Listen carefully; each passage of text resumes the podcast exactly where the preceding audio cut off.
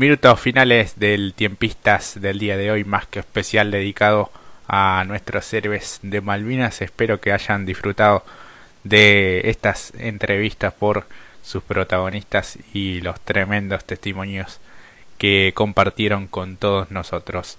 Brian, estamos eh, justamente ya en el final del programa, pero repasemos un poquito lo que fue lo que vendrá en la Copa América, las diferentes selecciones, Argentina que no puede salir de los empates, eh, buen arranque eh, en los primeros minutos del partido, pero después eh, la falta de contundencia, de definición, porque genera las situaciones, pero no logra estar fino a la hora de, de convertir y bueno, lo paga muy caro, ¿no? Porque errores puntuales le hacen perder algunos puntos. Fue un calco similar al partido con Colombia, ¿no? Argentina llegando, golpeando por los costados y abriéndose el, arco a Messi. Por fin se le abrió con ese golazo de tiro libre, pero otra vez la defensa y los errores involuntarios llevaron al empate. Y Argentina, como bien vos decís, Jorge, generando situaciones, peligro constante, no se le termina de, de, abrir el arco a, algunos jugadores. Este, y nuevamente un 1 a 1 que un 1 a 1 amargo más eh, para el equipo argentino. Recordemos que la selección viene de ese empate agónico de Colombia 2 a 2 y ahora la cabeza puesta el viernes a las 21 contra Uruguay, ¿no? Va a ser un partido mucho más difícil teniendo en cuenta que está Luis Suárez y Cavani adelante. Claro. Así que veremos qué planteo va a hacer Scaloni para el próximo viernes. Sí, y la mirada estará puesta también en Cristian Cuti Romero que eh, le daba cierta solidez a la defensa y que en este momento no, no la está teniendo tanto. El mal partido de Martínez Cuarta, lo mismo para Otamendi. Eh, y bueno, esas, esas dudas, esas dificultades se pagan cara en cuanto al, al resultado. Creo que Romero y Emiliano Martínez eran ya una certeza en la parte defensiva, ¿no? tanto el arquero como el marcador central.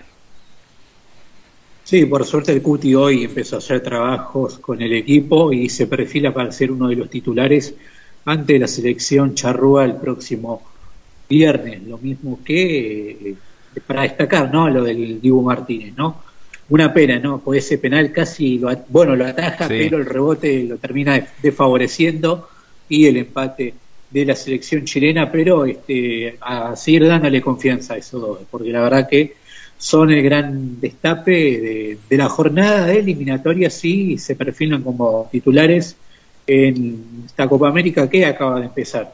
Tal cual. Y vos tenés también allí cómo continúa el cronograma de, encuentros de esta Copa América.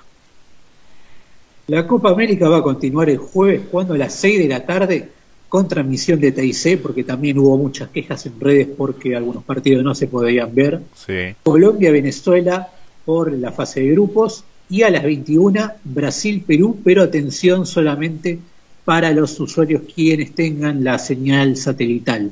Así que no se va a poder ver por el cable eh, común, como la gran mayoría de la gente tiene. Brasil-Perú va a ser el partido a las 21 y un ratito antes a las 18 Colombia-Venezuela, un día más tarde a las 18 por la señal de Teis Sport Chile-Bolivia por el grupo de Argentina y cierran la jornada a las 21 horas con el plato fuerte Argentina-Uruguay, por supuesto, por televisión abierta y por la televisión privada.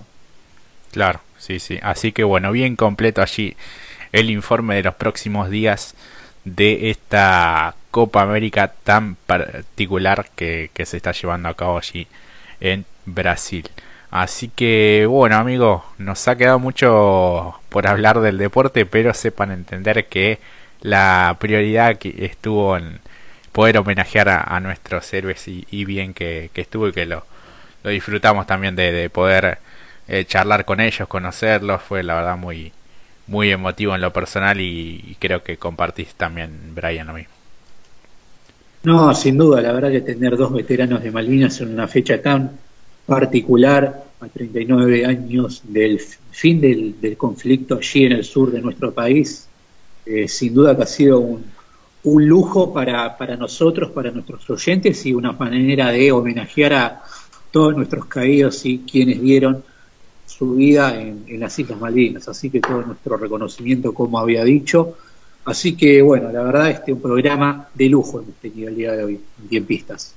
Sí, sí, sí, así ha sido. Así que, bueno, Brian, nos volveremos a encontrar el próximo martes a las 19 eh, con una nueva edición de Tiempistas aquí por Radio Pacú y por FM Láser 93.5, a quienes también le, le agradecemos por hacer el duplex. Querido amigo, será hasta la próxima. Amigos de Radio Pacú, yo me despido. Bueno, un gran abrazo para todos, a seguir cuidándose porque la situación, por más que ahora haya algún tipo de apertura y demás, bueno, clases presenciales en algunos distritos de, del Gran Buenos Aires no está para nada fácil, así que bueno, a seguir eh, bancando, este, a inscribirse en la vacunación y bueno, esperar a que nos llegue el turno, ¿no?